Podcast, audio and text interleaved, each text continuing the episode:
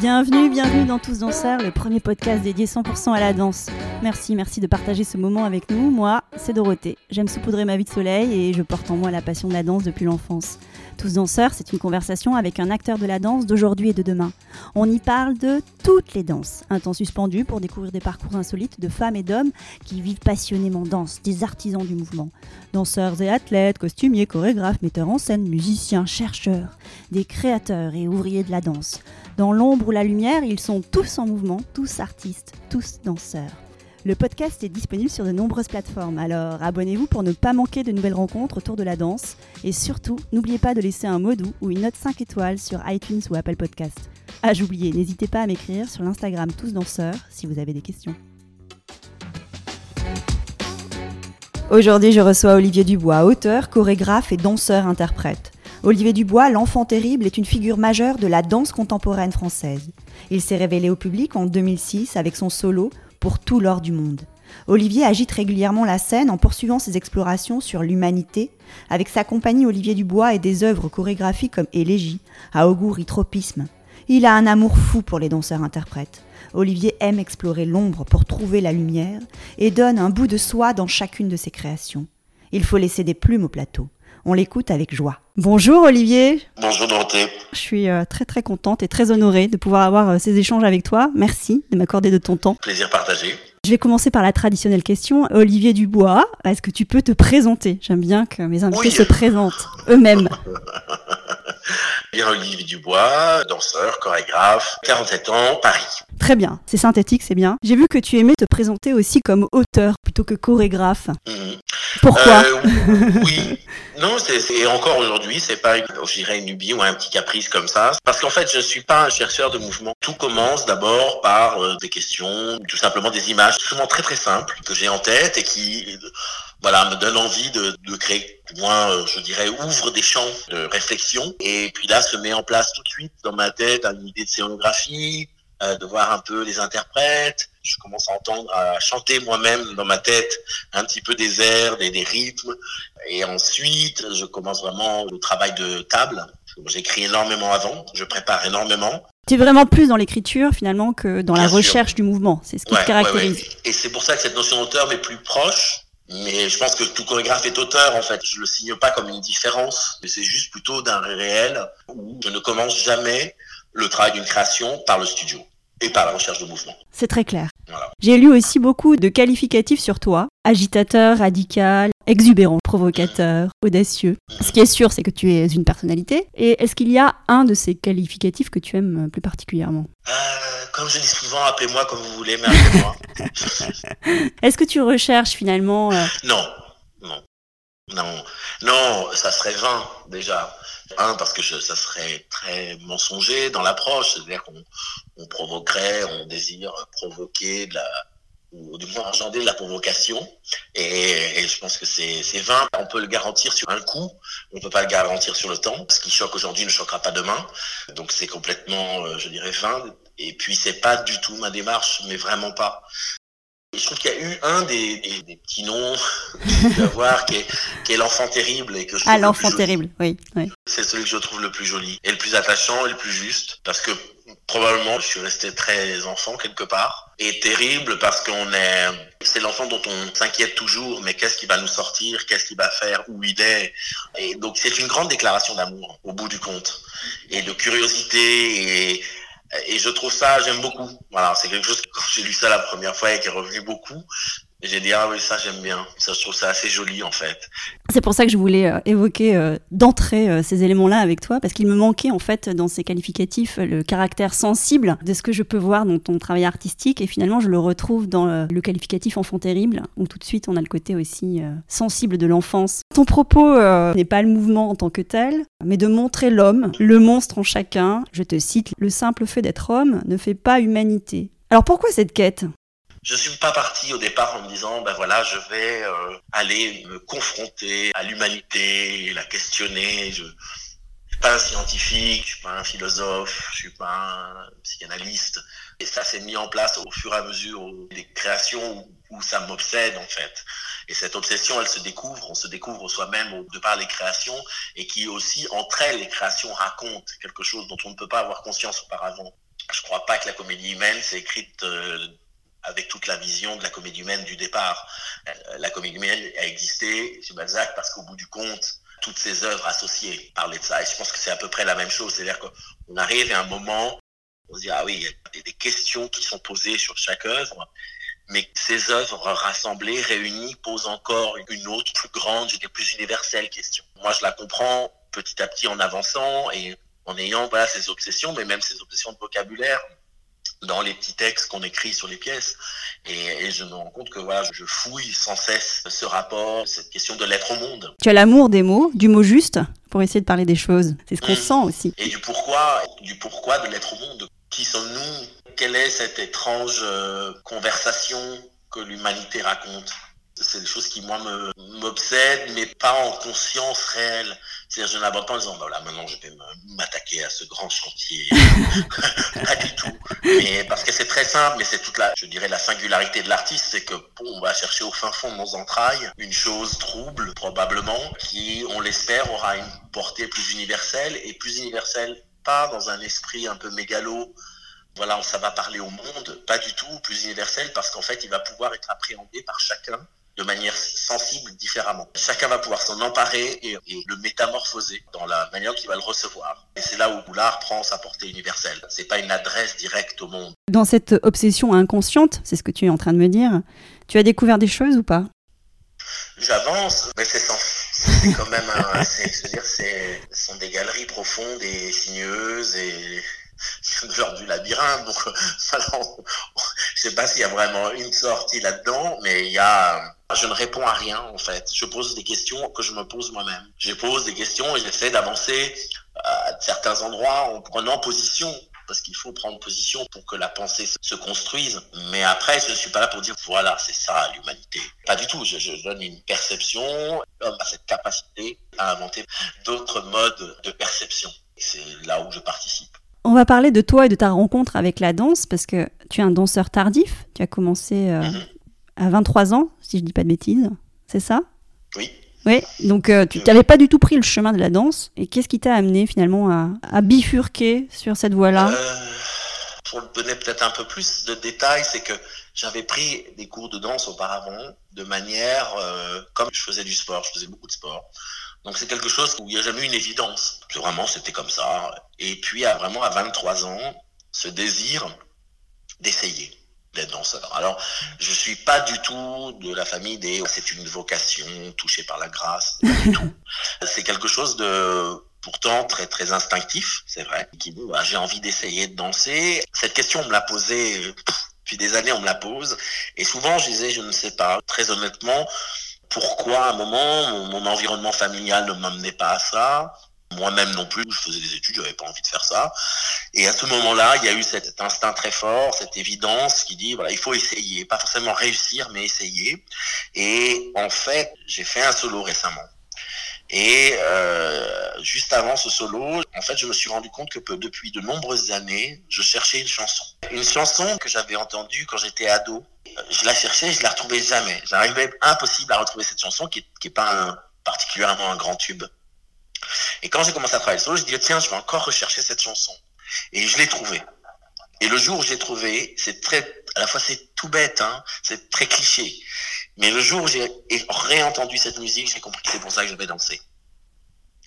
Pour cette musique-là. Alors, tu peux nous dire le nom de la chanson? Ben oui, c'est Don't Stop de Sylvester. D'accord. Et, euh, et je ne sais pas. Voilà, ce n'est pas du tout venu par la grâce divine, ce n'est pas venu par une formation ou un environnement. C'est une musique. Voilà, j'ai envie de danser dessus. J'avais envie de danser. Et quand je l'ai réécouté des années après, j'avais qu'une envie, c'est de danser. Mais quand tu dis à 23 ans, tu voulais essayer d'être danseur, c'était d'en vivre, d'être danseur professionnel. Déjà de me former, ce qui était un petit peu quand même un farfelu. Mm. Et d'ailleurs, mon environnement, mon entourage, mes parents, tout ça m'ont bien répété que c'était farfelu. Parce qu'à 23 ans, euh, n'ayant donc euh, vraiment pas suivi de formation en tant que tel, n'ayant pas le corps à, totalement adapté, du moins dans l'image, ça paraissait quand même un petit peu compliqué. Et je me suis dit, mais je vais juste essayer. Je vais prendre une année. Donc j'ai négocié avec mes parents une aide en disant, bah voilà, je, je mets en stand-by mes études, pendant un an, vous m'aidez. Si au bout d'un an, je je ne, travaille pas, eh bien, je retournais à mes études, ce qui est n'importe quoi. On ne devient pas danseur en un an. Mais en fait, au bout de six mois, j'ai trouvé, donc j'ai pris des cours. J'avais essayé une formation. J'avais essayé une formation à 23 ans, on m'a jeté. donc je suis retrouvé, je dis, ben, je vais à Paris, je vais prendre des cours ouverts, donc comme les centres du Marais, Harmonique, euh, la ménagerie vert. Donc je prenais de tout, de tous les styles, classiques, contemporains, euh, jazz. Voilà, je bouffais du mouvement, de l'enseignement, comme un ogre. J'allais voir des spectacles tous les soirs, je lisais. Mais c'est quelque chose qui t'a envahi en fait, d'un coup. Mmh. Oui, mais envahi parce qu'en fait, je portais une sensation de retard. J'étais en retard. Et si je voulais essayer, je n'avais pas reçu euh, les enseignements, je n'avais pas reçu la culture aussi chorégraphique. Et que je me suis dit, c'est bien beau d'aller prendre des cours de danse, mais ma tête, dans un corps, il y a aussi une tête, un cerveau, une sensibilité et un cœur. Et là-dedans, tout ça doit être formé. Et donc, je suis rentré dans cette euh, boulimie de savoir. Au bout de six mois, je me suis dit que je vais passer une audition parce que je pense que je vais comprendre ce qu'on va me demander parce que j'avais une grande angoisse, c'était la terminologie, les mots. J'avais l'angoisse de ne pas comprendre. J'avais beaucoup, beaucoup d'angoisse entre la quatrième, la cinquième, la troisième, tout ça. J'étais vraiment, je disais, mais qu'est-ce que c'est? J'avais des angoisses sur ça, sur des positions, ce qui était tout bête. Alors j'avais en contemporain. Et en fait, j'ai passé cette audition qui était avec une euh, compagnie qui, qui s'appelle encore, puisqu'il travaille encore, qui s'appelle Sidenda. Et j'ai été engagé. Au bout de six mois. Au bout de six mois, j'ai été engagé.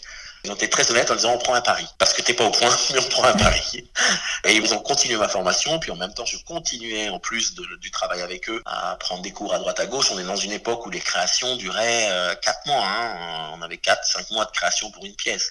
Donc c'était vraiment du gros travail de, en profondeur. Euh, et j'ai continué, continué, continué à me former. Et j'avais cette chose profondément ancrée. Je ne voulais surtout pas qu'on m'engage parce que j'étais différent.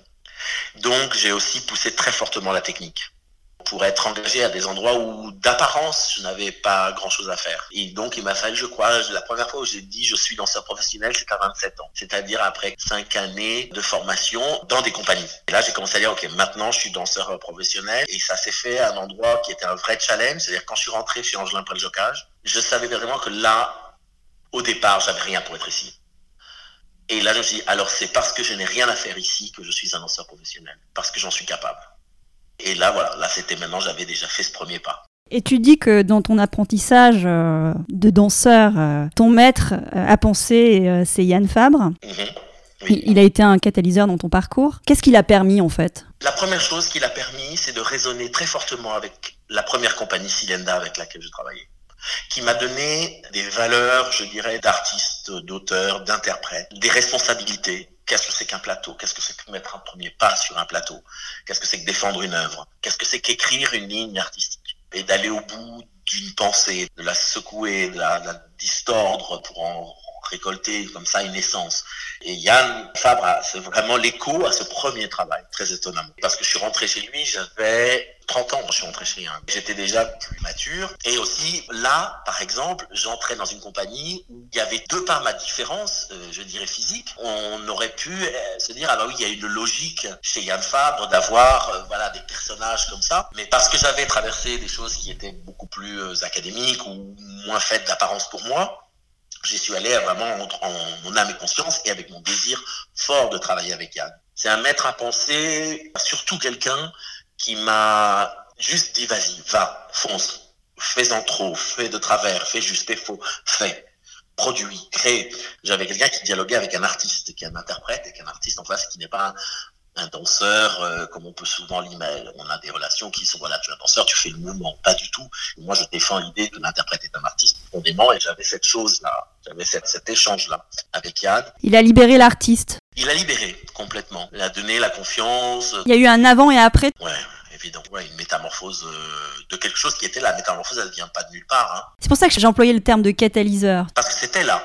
C'est pas quelqu'un d'autre qui apparaît, c'est juste une métamorphose. De l'un, on vient l'autre. C'est un travail qui est très très dur, mais euh, qui moi m'allait très bien. Tu t'es révélé au public avec ton solo euh, pour tout l'or du monde. C'était en 2006. Qu'est-ce que, à ce moment-là, toi, tu as apporté à la danse? Déjà une erreur. je suis arrivé quand même, il faut le savoir, pour le sujet vif. Donc en 2006, au Festival d'Avignon, je venais de faire de l'année précédente euh, avec Yann dans la cour d'honneur, avec Je suis sans et l'histoire des larmes. C'est un plateau qui est proposé, le sujet à vif, à des interprètes. Donc c'est la proposition qui m'est faite en tant qu'interprète de collaborer avec un autre artiste pour produire une forme d'une trentaine de minutes, créer quelque chose.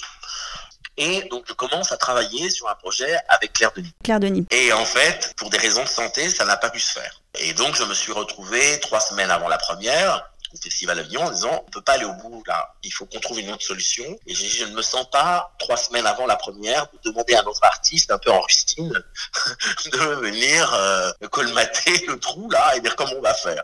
Eux m'ont dit tout de suite Olivier mais c'est toi qu'on veut sur le plateau. Je leur ai dit la seule chose que je peux faire c'est de ne pas euh, respecter la règle et c'est de faire Olivier Dubois par Olivier Dubois. Mais je n'avais aucune euh, envie d'être chorégraphe, pas du tout. C'était juste pour répondre à l'urgence. Et donc je crée pour tout l'heure du monde. En trois semaines. Ouais, et là, c'est dix ans de tournée. et, et, je suis arrivé, j'avais pas de dossier, j'avais pas de compagnie, j'avais pas de carte de visite, j'avais rien, hein.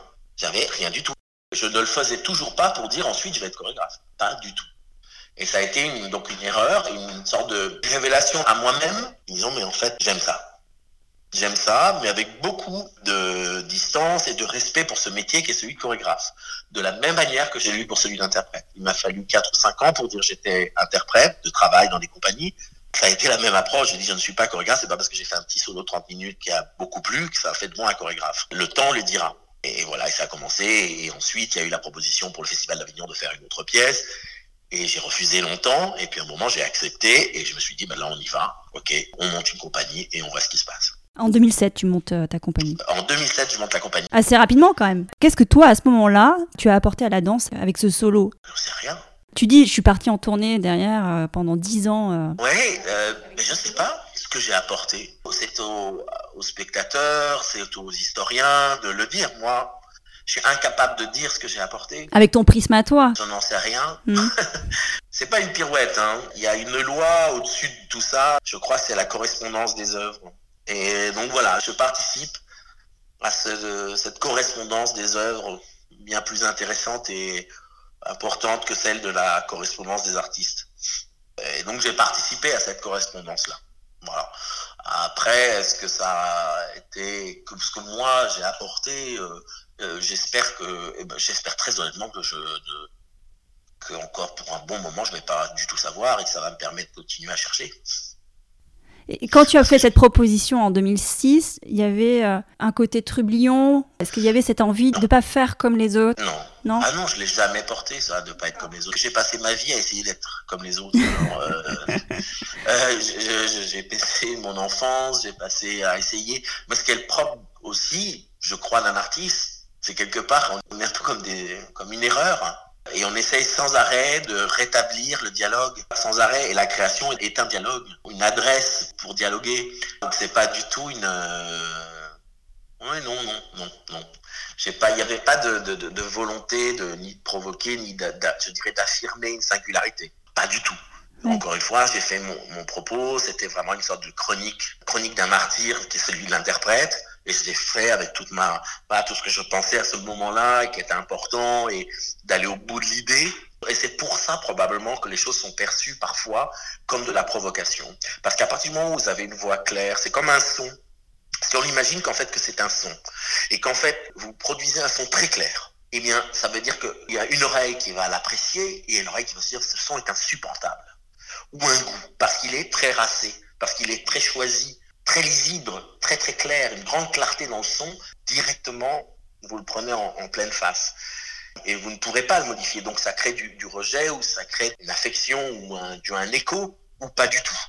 Vraiment, il y a ces deux choses-là. Moi, la seule chose que j'essaie de faire, c'est d'être le plus honnête avec moi-même, avec ce que j'ai à faire, de, de réduire la part de compromis, parce que créer, c'est de toute façon travailler avec des compromis, sans cesse, Mhm. de la réduire, de la réduire au maximum pour que ce que je j'essaie de, de questionner, de créer, soit le plus audible, le plus euh, clair dans sa structure aussi. Alors justement, on va parler de toi en tant que créateur. Tu es boulimique aussi sur cet aspect-là. Tu as créé combien de pièces là depuis Je 2007 sais pas, je sais pas, au moins une vingtaine ou plus. même. J'ai essayé de regarder un peu les récurrences. Tu aimes, euh, en dehors des solos bien sûr, euh, surtout travailler avec des groupes assez larges, Euh, des décors qui sont quasi absents, Mm. des mouvements qui se répètent. Qu'est-ce que tout cela permet à ton propos en fait?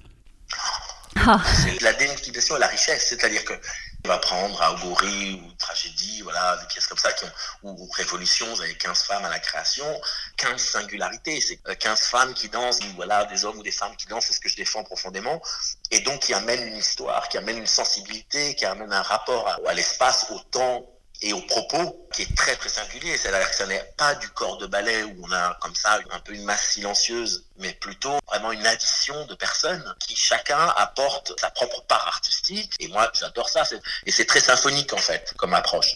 Et j'adore travailler avec des gens. C'est passionnant parce qu'il y a une aventure humaine qui est démultipliée. C'est pas que euh, d'avoir un grand groupe sur un plateau. Alors oui, il y a évidemment l'œuvre qui a besoin de ce nombre. C'est que la pièce le demande. Quand je crée Révolution en 2009, mm-hmm. j'ai pas, j'ai pas d'argent, j'ai pas d'aide de l'État, j'ai rien. Hein. Je fais un prêt à la banque. Mais pourquoi? Parce qu'en fait, parce que je sais que cette pièce, elle ne peut être dansée que par 15 femmes. Eh ben, je vais tout mettre en œuvre pour qu'elle soit dansée par 15 femmes. Et c'est pas le désir d'avoir 15 interprètes sur le plateau c'est que la pièce le demande, et donc de tout mettre en œuvre pour que ça puisse se faire et que ça prenne ensuite sa puissance, toute sa richesse, toute son humanité, je dirais euh, aussi. Parce que vous rencontrez, ce qui m'est très important, c'est que on rencontre des gens sur le plateau vous avez le temps, alors les pièces sont souvent longues, elles prennent du temps, et vous avez le temps de rencontrer les interprètes, les hommes et les femmes qui sont sur le plateau, vous avez le temps de les rencontrer et de les voir se transformer et vous avancez avec eux. Et ça, ça moi, ça me touche énormément, et en plus avec cet amour fou que j'ai pour l'interprète, je trouve que c'est le plus beau métier. Il y a une relation qui se crée, euh, qui est particulière. Parce que je danse encore aussi peut-être. Je dirais, un interprète, quel qu'il soit, il danse, je danse avec, mon corps résonne avec, je sens exactement où il en est, et c'est évidemment troublant. C'est un métier si fragile et si précieux qui mérite toute la lumière. Malheureusement, en France, on, les a un peu mis dans une sorte de grisâtrie qui m'énerve. Et on va parler de, des danseurs, justement. Tu les pousses, toi, dans des états extrêmes, jusqu'à euh, l'abandon, la transe, pour découvrir, euh, je sais pas, la, face cachée, est-ce qu'on pourrait dire ça comme ça? Mmh. J'aime le corps en résistance. Euh, j'aime voir les interprètes, je dirais, traverser des turbulences, parce que c'est dans ces turbulences-là qu'il y a une sorte de, autre chose qui se révèle. C'est comme un troisième souffle. On est obligé d'aller à cet endroit-là pour qu'autre chose surgisse et quelque chose de plus authentique et universel, qui n'est plus soit dansant, qui est de l'ordre, il y a une urgence, il y a un, il y a un instinct, il y a une écoute, ça crée aussi un très grand soutien. C'est vrai que les, les pièces que j'ai pu écrire, la structure partitionnelle est extrêmement difficile. C'est un challenge mental déjà incroyable. Ce qu'il faut savoir, c'est que du premier pas au dernier pas, tout est compté, tout est placé, avec des changements de rythme, dans une physicalité qui souvent va crescendo jusqu'à très très fort. Au moment où ça monte physiquement, votre, votre mental a bien écorné déjà de toute la partition que vous venez de traverser. Donc, et c'est là où le physique commence à maintenant à partir et à se mettre en, en route et avec le, avec un mental qui où il faut encore être là et pouvoir accompagner le corps parce que la partition elle ne lâche toujours pas. C'est un grand exploit d'artiste mais il ne faut pas oublier non plus il y a deux choses c'est que un ce sont des les interprètes sont de grands sportifs hein, donc il n'y a pas de problème. Et une autre c'est que je n'accepterai jamais jamais ça serait pour moi le plus grand échec c'est d'avoir un interprète au sol. Oui Jamais, jamais. C'est une chose que je ne, je porterai ça comme un échec terrible. Je n'ai pas réussi à accompagner parce que tout ça, c'est un travail d'accompagnement. Quand on crée à Oguri ensemble, il y a trois mois de protocole physique de préparation. Il y a un soutien ostéopathique. C'est vraiment de donner tout le cadre parce qu'on peut pas dire aux gens, bah, vas-y, maintenant cours pendant une heure à fond de ballon et on va voir ce qui se passe. C'est pas ça. Il faut donner les moyens et ce sont de grands sportifs qu'on est les interprètes qui ont des capacités à métamorphoser leur corps, à changer leur, leur chaîne musculaire pour pouvoir produire ça dans une partition et avec des évidemment des, je dirais des enjeux euh, euh, dramaturgiques selon les moments. Enfin voilà, il faut pouvoir répondre à plein d'endroits, mais a, ça fait aussi partie de mon travail de les accompagner et donner les moyens pour le faire. Donc il n'y a jamais, il y a jamais eu, alors je touche, du bois, on n'a jamais eu une perte de qui que ce soit. C'est-à-dire que c'est 100% de l'équipe arrive au bout, toujours. Et qu'il y a une sorte de, je dirais, de, aussi de j'aime les corps glorieux, j'aime les êtres glorieux sur un plateau. Et on n'est pas glorieux parce qu'on a décidé de l'être. Parce qu'on a traversé des turbulences, des combats, des, difficultés, et qu'on arrive glorieux. Tu les accompagnes dans ces exploits physiques, mais c'est quand même ta marque de fabrique de conduire tes interprètes euh, à cet abandon. Mais on est encore très éloigné de la ligne de danger. Bien entendu. Parce qu'aujourd'hui, avoir mal, par exemple, ça fait mal au corps, c'est quelque chose d'impossible, d'impensable. Enfin, euh, vous n'allez pas demander à un footballeur ou un tennisman de ne pas avoir mal. On ne parle que de dépassement. Et c'est là où il y a un lien évidemment avec le sport. Et si on veut produire de l'ailleurs, il faut que soi-même on aille voir ailleurs. C'est là où le concept et l'idée, c'est une bonne chose, mais ça fait pas une œuvre. On aime le déplacement et c'est terrible. Il y a un côté un peu maso chez l'interprète, hein, chez le danseur. Hein. La douleur est aussi, c'est terrible à dire, mais c'est aussi révélateur d'un bon travail. Alors peut-être ça, il faut être très vigilant sur cette notion-là, mais là, je dirais la courbature est parfois un peu presque satisfaisante. On aime ça. Bon, il y a un côté un peu maso tout ça s'arrange en équipe. C'est une histoire d'équipe et d'écoute. Parce que quand vous donnez les moyens de faire, la zone rouge s'éloigne elle euh, aussi. Toi, tu dis qu'il faut laisser des plumes au plateau. C'est une de tes phrases. C'est important de mettre un bout de soi. Et changer de métier. Le théâtre est, un lit de plumes. Hein. Je veux dire, c'est de sang et de, sueur et ben, c'est ça. Sinon, non, sinon changer, aller ailleurs. Enfin, je pense que c'est pas l'endroit. Alors après, il peut y avoir des écritures. Hein mais toutes écritures les plus, je dirais d'apparence peut-être les plus délicates ne sont pas forcément les plus faciles. Et toi, tu choisis comment tes danseurs interprètes? La première et la dernière, c'est le désir. Alors attention, hein, ne pas mal comprendre ce que je dis. C'est que vous avez quelqu'un qui rentre et vous dit tiens, j'aime bien, ça a l'air euh, sympa, le personnage sympa. Je trouve ça très important pour moi. Le désir parce qu'on va passer des mois ensemble à vivre ensemble. Les peaux vont se voler, on, partage la sueur. Euh, c'est très intime, hein donc il doit y avoir l'envie de partager du temps avec quelqu'un. Après, il y a tout simplement les auditions, donc euh, voilà, c'est basique. Hein. Je dirais les capacités à pouvoir encaisser une partition aussi difficile et âpre, à pouvoir traverser comme ça une danse qui est, très exigeante physiquement. Et comment tu l'évalues en fait en audition? Ça, ça se voit vite, parce qu'en fait, il n'y a, a, tellement pas beaucoup de portes de sortie. Hein. Vous avez une partition qui est hyper difficile à réaliser. Physiquement, ça monte de plus en plus. Ça va vite, hein, qui tient ou qui tient pas, mais pas forcément à l'endroit de qui tient uniquement physiquement, mais qui va déjà trouver les moyens de faire autrement et de proposer sa propre solution. Et moi, j'adore ça. Le détournement. J'aime l'idée que l'interprète est un pirate. Et là, c'est des révélations. Il t'amène sur un nouveau, un nouveau chemin. Oui, exactement, un nouveau chemin qui, qui enrichit encore et qui fait qu'on va pouvoir travailler ensemble parce que tout va être encore euh, nourri d'un échange entre le, voilà, artistique entre le, chorégraphe et les interprètes. Et puis, au bout du compte, quand vous avez par exemple Tragédie, Tragédie, ça a été un long process, il y a 1200 personnes qui ont auditionné. On arrive à la fin, il y a 18 personnes sur le plateau normalement, on est à 35. Les 35 peuvent faire la pièce sans aucun doute. C'est-à-dire, ils sont là, c'est des danseurs exceptionnels, il n'y a aucun doute. Et après, il y a deux choix qui vont se mettre en place. Le premier, c'est le groupe, ce que doit raconter le groupe. C'est-à-dire qu'est-ce que racontent ces personnes associées, comme je disais tout à l'heure. On vous changez une personne, ça peut changer beaucoup de choses dans un groupe. Et après, il y a un autre, c'est l'envie d'être avec cette personne ou pas. Tout simplement. Et donc on revient à la première donne qui est celle du désir. J'ai envie de partager ce moment avec toi et on y va. Parce qu'il y a du désir, il y a de la déclaration d'amour par le prisme du travail qui n'a rien à voir avec euh, d'autres choses et d'autres problèmes qu'on peut entendre maintenant. Pas du tout. Parlons de ton processus créatif. Tu as un peu effleuré le sujet euh, au tout démarrage de notre conversation. Tu disais que tu avais besoin d'écrire, tu euh, chantonnais la musique, une musique que tu imagines ou comment ça se passe en fait? Oui, c'est des, oui, les musiques que j'imagine, les rythmes. D'abord, c'est souvent de l'écriture déjà. Un, je commence à me dire, ok, c'est bien beau, on va prendre bah, voilà, cette fameuse phrase que tu as utilisée tout à l'heure qui dit être humain ne fait pas humanité. En fait, cette phrase, d'un coup, je me suis dit, tiens, elle est musicale, cette phrase aussi. Elle dit être humain ne fait pas humanité. Et en fait, la suite de la phrase que je fais, c'est être humain ne fait pas humanité. Et c'est là notre tragédie humaine. De là, je dis, ouf, faut que je réfléchisse un peu plus à ce que je viens de sortir là.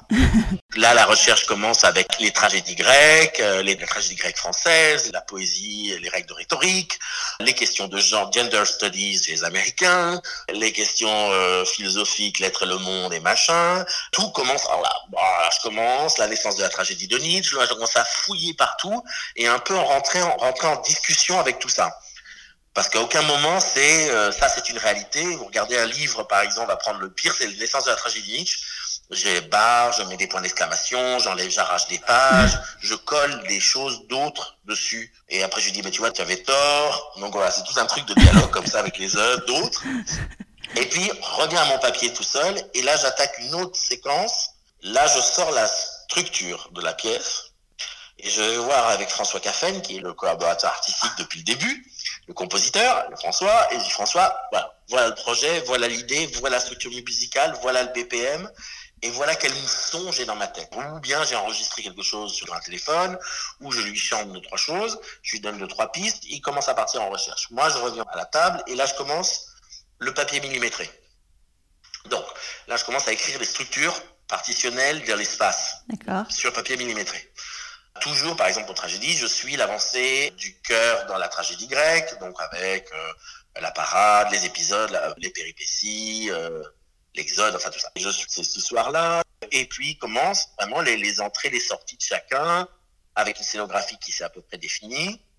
Et puis après, je continue le travail avec François, et ensuite, je vais à la rencontre de qui sera l'équipe. Et ensuite, quand l'équipe est composée, je rentre enfin dans le studio avec un petit groupe où je leur transmets des mouvements que j'écris moi, voir comment ça réagit, je les laisse transformer les choses, je fais les premières partoches, puis on arrive avec tout le monde au plateau, puis après la lumière, enfin voilà. Et c'est un processus, j'imagine que ça, ça dépend des œuvres et des créations, mais qui peut te prendre jusqu'à combien de temps? En fait, je vais très très vite en plateau, au studio. Tu as besoin d'être dans, le, dans la matière, dans le dur, dans le physique. Mais avant, j'ai préparé, euh, là, par exemple, vous, pourriez interroger les danseurs de Révolution, ou même de tragédie, hein.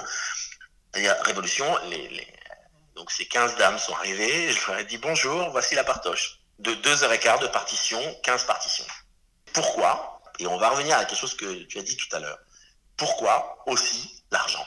Parce que si aujourd'hui j'avais la capacité de faire une création pendant 3 mois ou 4 mois avec 18 interprètes, c'est-à-dire une équipe réunie de 25 personnes. Si j'avais le moyen de faire 3 mois de création à 25 personnes, je le ferais avec grand plaisir. Je n'ai pas ce luxe-là.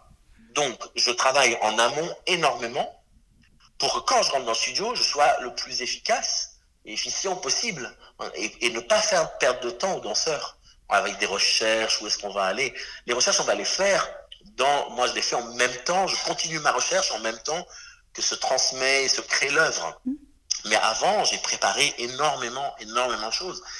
Et que la première raison, c'est ça. Révolution, 2 heures et quart, 15 femmes, nombre de jours de création, 11. Voilà. Donc on n'arrive pas le premier jour en disant j'aimerais bien faire des recherches. Non, on n'a pas le temps. Il n'y a pas de recherche, il n'y a pas d'argent. Donc je fais le travail pour pouvoir arriver avec les interprètes et être le plus clair possible, les accompagner au mieux et qu'ils puissent eux s'en sortir et pouvoir ensuite complètement mettre ce qui est leur sang d'artiste. Après, maintenant, on rentre le travail et la prise en main et la piraterie, je les interprète dessus. De toutes tes créations, est-ce qu'il y en a une que tu emporterais avec toi euh, partout? Bah, Elles ne m'appartiennent plus, donc je peux plus rien emporter. bah oui, c'est ça le truc, c'est que nous, on fait, c'est la terreur hein, de, pour les artistes, mais c'est un dépossédé. Vous créez, vous êtes immédiatement dépossédé, comme un verre nu, comme ça, vulnérable. Mais s'il y a une œuvre, je, enfin une œuvre, je, difficile. Alors vous savez, vous savez pourquoi c'est difficile? Le spectateur voit une œuvre, ok? Il voit une pièce. Moi, je vois une pièce avec des gens. Et si je vous prends un choix, je mets des gens avec qui je pars pas. Et ça, c'est trop dur. Et tu travailles aussi avec des amateurs? Tu aimes beaucoup travailler avec des amateurs. Qu'est-ce que les amateurs euh, libèrent finalement dans ton travail? Il faut savoir qu'au départ, je n'aimais pas. Enfin, je disais, moi, je sais pas travailler avec des amateurs, ça m'intéresse pas et ça n'a rien à faire, c'est pas mon truc. Parce que tu sais, des fois, dans les compagnies, on est en résidence dans des théâtres et donc les théâtres nous demandent de faire une création pour le lieu, avec souvent le public amateur. Alors j'ai dit d'accord, ok, bon, on va le faire. Mais moi j'ai dit ça m'intéresse pas de faire un truc où on danse dans la rue et machin, c'est pas mon délire. En revanche, il y a des problèmes. Il y a plus personne qui vient dans ton théâtre et ça c'est le rôle d'un artiste en résidence, c'est de comment soutenir aussi ton théâtre. Et j'ai dit, là, on va faire une création avec des amateurs, et ces amateurs-là, on va leur faire demander à faire venir des gens de leur entourage, jamais au théâtre. Voilà, donc ça, ça a, été, ça a commencé comme ça. Et je me suis donc retrouvé à la base pour cet enjeu qui est de la défense du théâtre et de ce lieu qui commençait à être un peu vidé. Et puis là, j'ai commencé donc à travailler Et alors, j'ai pris une claque. Mais une claque incroyable. J'ai dit, mais c'est fabuleux ce que je vis avec eux. C'est fabuleux parce qu'en fait, c'est un donnant-donnant énorme. C'est-à-dire que vous donnez, ils vous le rendent au centuple. Dans l'exigence, dans la volonté, dans le désir d'en être. C'est passionnant de voir des gens se métamorphoser à leur endroit et de voir probablement il y a des choses qui sont déplacées pour longtemps. Je crois pas dire oui, je vous ai glissé une part d'art. Pas du tout c'est qu'ils se sont autorisés ce que l'on porte tous. Et que ça se libère à un moment, et c'est une beauté incroyable. Et à partir de là, je me suis dit, je vais en faire encore d'autres, toujours, mais toujours dans l'objectif d'une création. Je suis pas quelqu'un qui donne des cours de danse. Je suis pas un formateur. Il y a des gens qui font très bien leur métier. Moi, c'est pas mon métier. Je sais pas faire ça. En revanche, créer et créer avec des amateurs sur une seule et qui va résonner avec ce qu'on a dit tout à l'heure, sur une seule donne, c'est le désir d'en être. Il n'y a jamais de sélection dans tous les projets amateurs. Premier arrivé, premier servi. Hmm. Peu importe l'âge, peu importe, peu importe, parce qu'ils ont le désir d'en être. Et c'est des aventures humaines géniales. Géniales. Tu apprends, toi, des amateurs? Ça renouvelle le pourquoi j'ai choisi de danser. Je le vois en face, pour le désir. Je le vois en face de moi et je dis, mais voilà, c'est exactement ça. On va s'approcher de la conclusion. Qu'aimerais-tu pour toi maintenant, Olivier? Créer, continuer, être heureux, aimer, être aimé, c'est tout. Et tu es heureux aujourd'hui en tant qu'auteur, euh, artiste? Je suis bien au-dessus de, de, ce que j'aurais pu peut-être espérer. Au début, j'ai jamais imaginé ça. Donc je suis très heureux parce que j'ai les moyens de créer, je peux créer.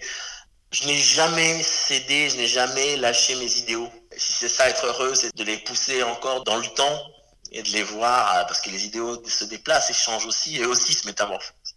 Et d'arriver à les, à les l'amener jusqu'au bout de sa vie, mais c'est magnifique. C'est peut-être la mort idéale de mourir avec des idéaux. Hein.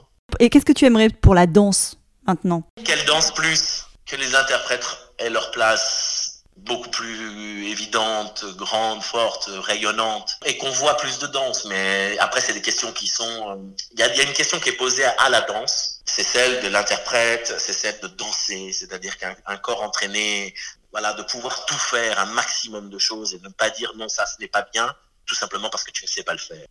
Ça, c'est pour la danse. De la danse à la danse. Et de la danse au public et au, politique, c'est que la danse ait plus de place. Qu'on contraigne les scènes nationales, les théâtres, à avoir une égalité du nombre de représentations entre la musique, le théâtre et la danse, par exemple, sans parler du cirque et des autres arts, parce que ça veut dire que c'est plus de créateurs, plus de chorégraphes qui vont avoir des moyens de créer, qui vont pouvoir être vus, parce que c'est ça, je dirais, la raison première des, ça va être un grand mot, ce que je veux dire, des, je dirais des suicides d'artistes qui peuvent être il y a plein de formes, un suicide n'est pas forcément de te jeter ou de couper une oreille, je sais pas quoi. C'est de, c'est ne pas être lu, de ne pas être entendu, de écouter, de ne pas être vu. Que son travail ne puisse pas être, et, que ça, ça, je pense que la danse le mérite, elle a eu beaucoup il y a quelques années, beaucoup moins maintenant, et que, et que c'est aussi formé, et donc c'est former un public, former un goût, et que les choses, mais c'est un gros travail, euh, je dirais, décision politique d'affirmer que la danse doit avoir autant de, de, je veux dire, de droits de représentation que la musique et le théâtre, par exemple. Autant. Et que là, quand vous êtes, vous tournez, c'est une date, deux dates, une date. Et en gros, moi, je ne me plains pas. On tourne beaucoup, tout va bien. Mais, mais derrière, il y a, enfin, je veux dire, c'est devant, sur le côté, peu importe, il y a, c'est la difficulté, euh, sans parler pas forcément de jeunes arts. Oui, les jeunes créateurs, c'est terriblement difficile, mais pour les autres aussi. Il n'y a pas beaucoup de place. Ce n'est pas qu'il n'y a pas beaucoup de place, euh, je dirais, d'élus. C'est pas du tout cette question-là. C'est qu'il n'y a pas beaucoup de place tout simplement dans un calendrier de programmation. Mm-hmm. Et, que, et, que, ça met, et déjà là, à mon, à mon sens, c'est une des premières choses à, à, faire. Parce que plus il y a de demandes, plus il y a de public, plus, plus il y a d'argent, plus il y a de créateurs, plus on a de vision artistique.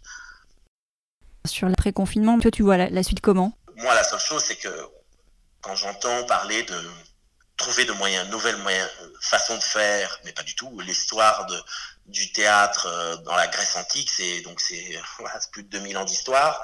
On en a traversé, les civilisations ont traversé des pandémies et on a continué à jouer au théâtre. Et qu'il faut tout faire pour continuer à jouer au théâtre. Imaginez que ça peut être une réalité figée qui serait la nouvelle réalité du théâtre. Non, la nouvelle réalité de la vie, plus largement, non. Pas du tout, on doit pouvoir retrouver des moyens de vie. La Terre ne s'est pas arrêtée sur des pandémies bien plus terribles qui auraient mérité autant de, considération. Je, ferai de mon mieux pour que les choses reprennent. On aura la conscience, on a l'histoire, qui s'est passé, c'est pas d'oublier, de se dire il s'est rien passé, on reprend comme avant. Non, on va reprendre mais avec cette conscience-là. Donc, mais se battre pour que le théâtre continue à exister toujours, que les gens puissent s'étreindre, pour moi, c'est essentiel. Alors, on est dans le podcast Tous danseurs. Je voulais juste te faire rebondir sur le nom. Ça évoque quoi pour toi, Tous danseurs? Tout le monde n'est pas danseur. Non. Moi, je suis pas mathématicien. J'ai pas les compétences. J'ai pas la capacité. Je peux danser. Tout le monde peut danser. Mais tout le monde ne peut pas être danseur. Et c'est là où ça rend la chose aussi précieuse et importante pour euh, une société. Euh, on n'est pas tous musiciens. On peut tous jouer un peu de musique on n'est pas tous musiciens. Ça me va très bien, c'est super. Et donc, si on veut prolonger ce moment avec toi, qu'est-ce qu'on pourrait écouter comme musique Eh ben, venez à la maison. euh, Pour mieux te connaître, on écouterait quoi comme musique Eh ben, on écoutera Don't Stop de Sylvester. Bah oui, on se l'est dit en préambule. Un grand, grand, grand merci. Ben, merci beaucoup. Il y a une petite question que j'aime bien poser aussi. euh, Tu vois, je l'avais oubliée celle-ci, mais je la pose quand même. Si euh, tu étais à ma place, t'aimerais inviter qui au micro de tous danseurs pour témoigner? Mick Jagger. J'adorerais aussi, mais bon. restons, restons quand même sur euh, le scope. Non, mais bien sûr, il faut voir grand, toujours, je suis d'accord, mais euh, si on reste sur euh, les artistes français, déjà, il y, a il y a quand même beaucoup de. Français? Oui, Non, parce que là, du coup, pris comme ça. Donc, je dirais, voilà, demain, il y a un podcast et de quelqu'un, et je me dis, ben, j'aimerais bien l'entendre. Et c'est très saugrenu, hein. Mais c'est quelqu'un dont on n'a plus entendu parler et qui était un monstre de danse. C'est Patrick Dupont. Patrick Dupont. Ouais. Très bien. Parce que c'est un monstre. Merci beaucoup. C'est dans la boîte. Je prends Olivier Dubois. Voilà. Un grand merci pour ton temps, pour ton temps précieux. J'ai été euh, vraiment très très heureuse de, de pouvoir avoir ces échanges avec toi. Et moi aussi, c'était très agréable. Je te souhaite. euh, trop de. Ah non, pas du tout. Et je te souhaite de faire éclore encore euh, plein d'œuvres incroyables, comme tu sais si bien le faire. et d'explorer euh, le côté obscur pour faire sortir la lumière, parce que c'est un peu ça Oui. l'idée. Exactement. Il n'y a que dans la nuit qu'on voit les étoiles. hein. Super. Le soleil nous éblouit. Merci, un grand merci Olivier. Merci beaucoup. Voilà, clap de fin. À très vite pour refaire danser les mots ensemble le temps d'une conversation. Merci d'avoir passé ce moment avec nous. Et n'oubliez pas, nous sommes tous danseurs. Le podcast est disponible sur de nombreuses plateformes, alors abonnez-vous pour ne pas manquer de nouvelles rencontres autour de la danse. Et surtout, n'oubliez pas de laisser un doux ou une note 5 étoiles sur iTunes ou Apple Podcast. Ah, j'oubliais, n'hésitez pas à m'écrire sur l'Instagram Tous Danseurs si vous avez des questions.